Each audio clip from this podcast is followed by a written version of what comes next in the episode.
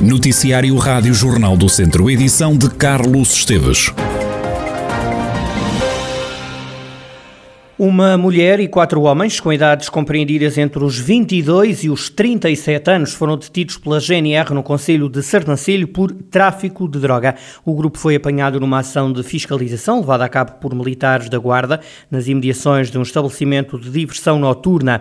Ao serem abordados, evidenciavam um comportamento suspeito, diz a Força Policial, acrescentando que, na sequência de uma revista, foram apreendidas 143 doses de AX, 57 de cocaína, 84 doses de ecstasy, 5 gramas de LSD líquido, 31,7 gramas de uma droga sintética denominada poppers e foram ainda apreendidas 96 garrafas de óxido nitroso e um sifão de ar. Os detidos foram constituídos erguidos e o caso foi comunicado ao Tribunal Judicial de Moimenta da Beira. Morreram três pessoas nas últimas horas no centro hospitalar Tondela Viseu. A unidade hospitalar tem agora internadas 88 pessoas. Estão 85 em enfermaria e há três camas ocupadas nos cuidados intensivos. Nas últimas horas, nove pessoas tiveram alta, 12 doentes deram entrada na unidade de saúde. Há ainda muito a fazer para revitalizar o Centro Histórico de Viseu, é pelo menos essa a convicção de Maria Isabel Júlio, membro da Assembleia de Freguesia de Viseu, eleita pelo Partido Socialista, que considera que a parte mais antiga da cidade de Viriato está deprimida. O Centro Histórico é o, é o coração da cidade de Viseu. É a sua principal matriz urbana, identitária e distintiva. Eh, nos finais do século XX e início do século XXI, o Centro Histórico de Viseu foi acentuando uh, uma depressão socioeconómica e demográfica muito significativa. Com o abandono, o edificado habitacional e comercial sofreu uma degradação considerável a par das ruas desertas à hora de expediente. Ao longo dos últimos 30 anos, a requalificação e a revitalização do centro histórico têm sido propaladas como uma prioridade da governação autárquica de Viseu, seja no município ou na freguesia. Porém, o insucesso ou inação política para com o Centro Histórico de Viseu é bem sentido pelos vizienses. Em conferência de imprensa, a socialista diz que há muito a fazer no domínio das infraestruturas, equipamentos públicos, pessoas e também comércio. Isabel Júlio deixa ainda várias questões ao Executivo Municipal, liderado por Fernando Ruas. Em tempos não muito distantes, o município de Viseu tinha a intenção de ali instalar uma residência para estudantes. Por que não voltar a repensar essa hipótese ao invés de a encerrar numa gaveta? Em tempos não muito distantes, o município pretendeu instalar no centro histórico a Polícia Municipal. Por que razão nunca mais se ouviu nada sobre este assunto? Já não faz falta? Em tempos idos, o atual presidente da Câmara quis instalar um jardim de infância e uma escola no centro histórico. Será que ainda tem essa intenção? E por que não uma creche? Em tempos não muito distantes, houve a intenção de candidatar o centro histórico a património da humanidade promovendo assim, naturalmente, a reabilitação do seu edificado. Como estamos neste assunto? É para continuar? É para abandonar? Encerrar as principais praças do centro histórico, Praça Dom Duarte e Largo Pintor Gata, nos meses de verão? Sim ou não? Alguém está a falar com os comerciantes sobre isso? A socialista critica ainda os preços do arrendamento no caso velho de Viseu. A necessidade de voltar a trazer pessoas a residir no centro histórico. É disso que falamos. É de habitação para os vizienses de todas as idades, com rendas que estes possam pagar e não com as exorbitâncias que hoje são pedidas em muitos casos. Ficam as críticas da socialista Maria Isabel Júlio, ela que é membro da Assembleia de Freguesia de Viseu. A Rádio Jornal do Centro aguarda uma reação da Câmara de Viseu, liderada pelo social-democrata Fernando Ruas. Isto num dia em que a sede Viseu foi distinguida no Prémio 5 Estrelas Regiões 2022 na categoria de Monumentos Nacionais. Foi um dos 12 premiados nesta vertente. O prémio é conhecido na véspera do Dia Internacional dos Museus. O festival que jaz é este, está de volta a Viseu, será de 20 a 24 de julho. A iniciativa comemora este ano 10 edições, com uma programação recheada com concertos em três horários fixos, 5 da tarde, 7 da tarde e 9 e meia da noite, como detalhou durante a apresentação do festival Ana Bento, da Girassol Azul, a associação que promove o que jaz é este. O festival este ano tem uma uma dinâmica a nível dos concertos uh, uh, que é uma mistura do modelo pré-pandemia e uh, pós-pandemia. Porque nós também temos este espírito de, mesmo quando acontece uma tragédia, uma coisa má, de certeza que há lá qualquer coisa de bom que nós podemos levar connosco para o futuro e não guardar que uma memória que foi tudo mal, uh, e, e, percebemos que em termos de horários foi muito interessante uma dinâmica nova que imprimimos. Temos sempre um bloco de concertos às 7 da tarde e um bloco de concertos às 21h30. Uh, eh, ao fim de semana, um reforço com concertos às 5 da tarde. Uh, isto aconteceu com a pandemia e correu muito bem e com a, a, escolha também de espaços que fizemos e vamos manter. Entre os espaços que acolhem os concertos estão o Parque Aquilino Ribeiro, o Museu Grão Vasco, o Jardim da Casa do Mirador ou o Carmo 81, entre os vários nomes que integram a programação, destaque para Pedro Moreira, Peixe Boi, Garfo, José James, Karina Gomes ou o coletivo da Girassol Azul. Este ano volta a realizar-se um workshop, haverá ainda jazz na rua em vários pontos da cidade e jazz ao domicílio em diversos diversas instituições como prisão, hospitais ou lares. A vereadora da Câmara de Viseu, Leonor Barata, vereadora da Cultura, destacou os 10 anos de existência do que é este. É muito gratificante poder ver uh, este género de iniciativas a progredirem, a evoluírem e a crescerem uh, ao longo do, das, das diversas edições.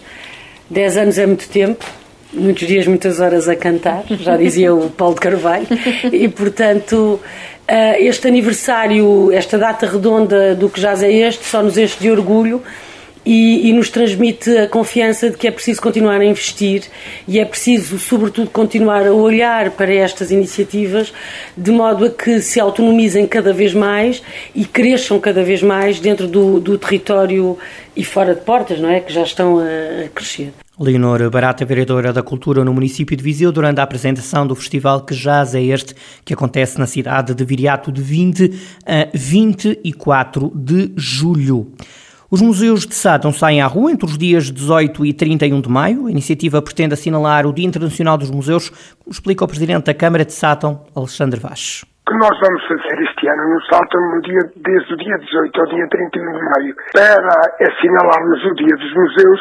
É sobretudo algumas obras que nós temos de vários museus que temos aqui no Salto, do Museu do Golfar e do Museu Camila Loureiro e do Museu de Arte Naif está a ser construído agora, mas que temos já uma coleção bastante grande que nos foi dada por um benemérito, em que nós vamos, sobretudo, procurar em que estas obras sejam expostas nas infraestruturas municipais, na Câmara, e além disso, vamos fazer pequenas réplicas em acrílico e vamos colocar também estas réplicas nos eh, nossos jardins municipais, à entrada da Câmara, aqui no Largo de São Bernardo, enfim, para que as pessoas tenham conhecimento destas obras, se lhe aguçe o apetite e, com mais facilidade, mais tarde, poderão visitar os nossos museus. E é isto a melhor maneira, julgo para nós este ano assinalarmos o Dia dos Museus com o tema O Poder dos Museus, com esta, digamos assim, saída à rua Alexandre Vaz, presidente da Câmara de Sátão, onde o Dia Internacional dos Museus vai ser assinalado entre os dias 18 e 31 de maio, com a iniciativa Os Museus Saem à Rua. No desporto, o final do jogo que decidiu a descida do Tondela à segunda Liga ficou marcado pelas declarações do capitão da equipa João Pedro, logo depois do apito final disse que houve decisões mal tomadas durante a época e que há coisas que ninguém sabe. O capitão do Tondela chega mesmo a dizer que por causa das decisões erradas, a descida da equipa acaba por ser justa. Numa análise ao que foi dito, Rui Cordeiro, comentador de desporto da Rádio Jornal do Centro, critica a atitude do capitão do Tondela. Diz Rui Cordeiro que nunca um capitão pode dizer o que foi dito e que se há coisas a serem ditas, elas devem ser referidas dentro do balneário.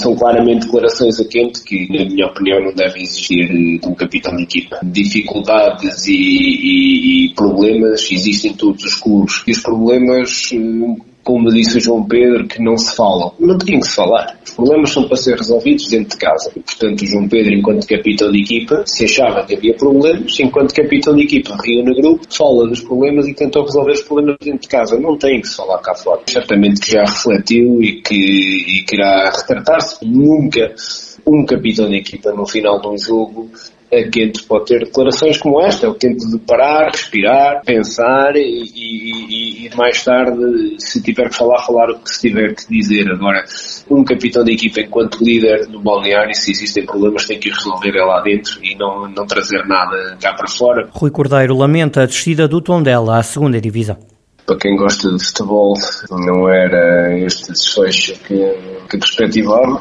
Obviamente que ter um clube como o Tondela a representar a região centro no topo mais alto do futebol nacional é, é sempre o ideal e o Tondela acabou por fazer uns, uns anos brilhantes, nas épocas brilhantes também no, no futebol nacional, com todas as dificuldades que existem, sem dúvida nenhuma dos clubes com com orçamentos mais baixos, se não mais baixos da, da, Liga Portuguesa.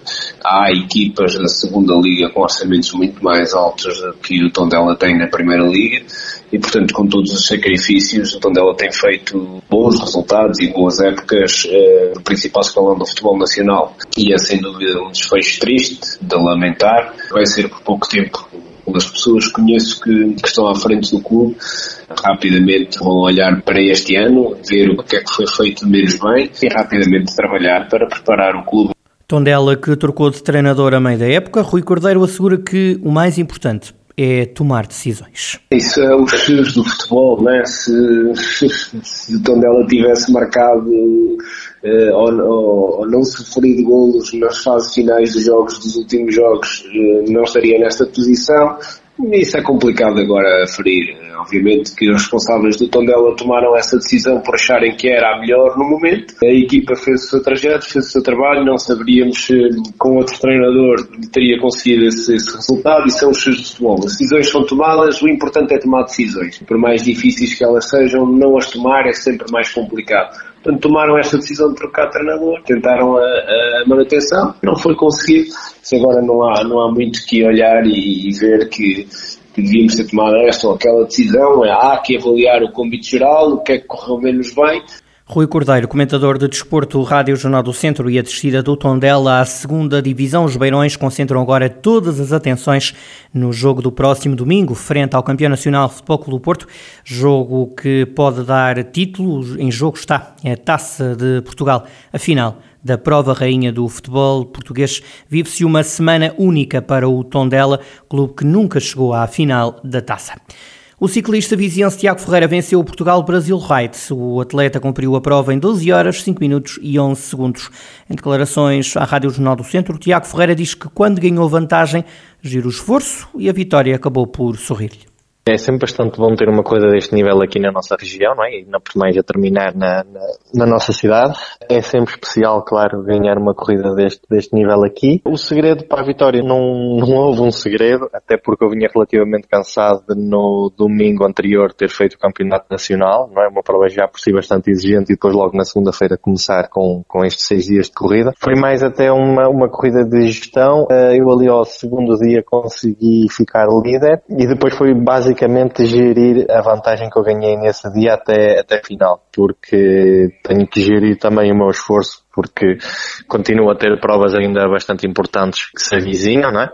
Já no próximo mês, e então também não posso andar neste tipo de gastar uh, a toda a hora. Então foi basicamente isso, foi gerir a vantagem que eu tive, que eu ganhei, ao longo destes seis dias. O ciclista Tiago Ferreira, vencedor do Portugal-Brasil Ride, prova que percorreu alguns pontos da região de Viseu.